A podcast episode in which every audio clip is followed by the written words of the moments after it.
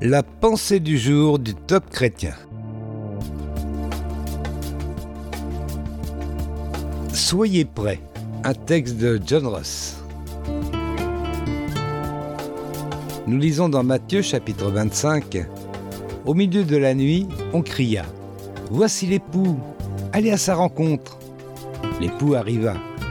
Celle qui était prête entrèrent avec lui dans la salle des noces et la porte fut fermée.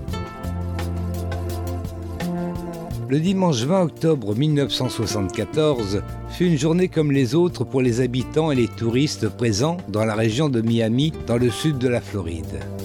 Ils allèrent à l'église, se rendirent à la plage, firent des courses, assistèrent à un match de football. Pour eux, la vie suivait son cours normal. Pendant ce temps, à une centaine de kilomètres au nord de Miami, des personnes tentaient de survivre face à des pluies torrentielles et même des inondations. En l'espace de quelques heures, suite à un orage d'une violence inouïe, il était tombé plus de 35 cm d'eau sur une zone relativement réduite. Les tempêtes de la vie peuvent frapper de la même manière, subitement. Tout peut paraître normal et l'instant d'après, sans crier gare, une tempête peut s'abattre sur nos finances, notre santé ou nos relations. La vie peut paraître calme à d'autres, tandis que nous sommes en pleine tempête.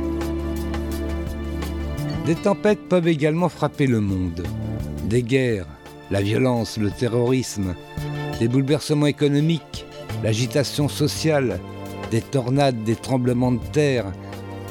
La Bible annonce par ailleurs que le jour viendra où Dieu enverra le jugement comme une tempête. Ézéchiel 38.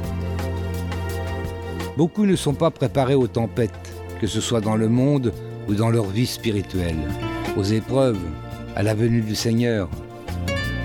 Jésus a dit que le royaume des cieux était semblable à dix vierges qui, ayant pris leur lampe, allèrent à la rencontre de l'époux.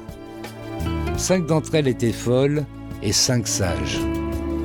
Les vierges sages étaient prêtes pour son retour, mais les folles s'assoupirent et s'endormirent. Elles ne s'étaient pas préparées. Matthieu 25. Jésus nous a laissé cette mise en garde. Veillez donc, puisque vous ne savez ni le jour ni l'heure. Il peut revenir d'une minute à l'autre. Les tempêtes et les épreuves peuvent surgir tout aussi soudainement. Assurez-vous aujourd'hui que vous êtes prêt. N'acceptez pas de compromis et ne vous laissez pas distraire. Servez-le fidèlement.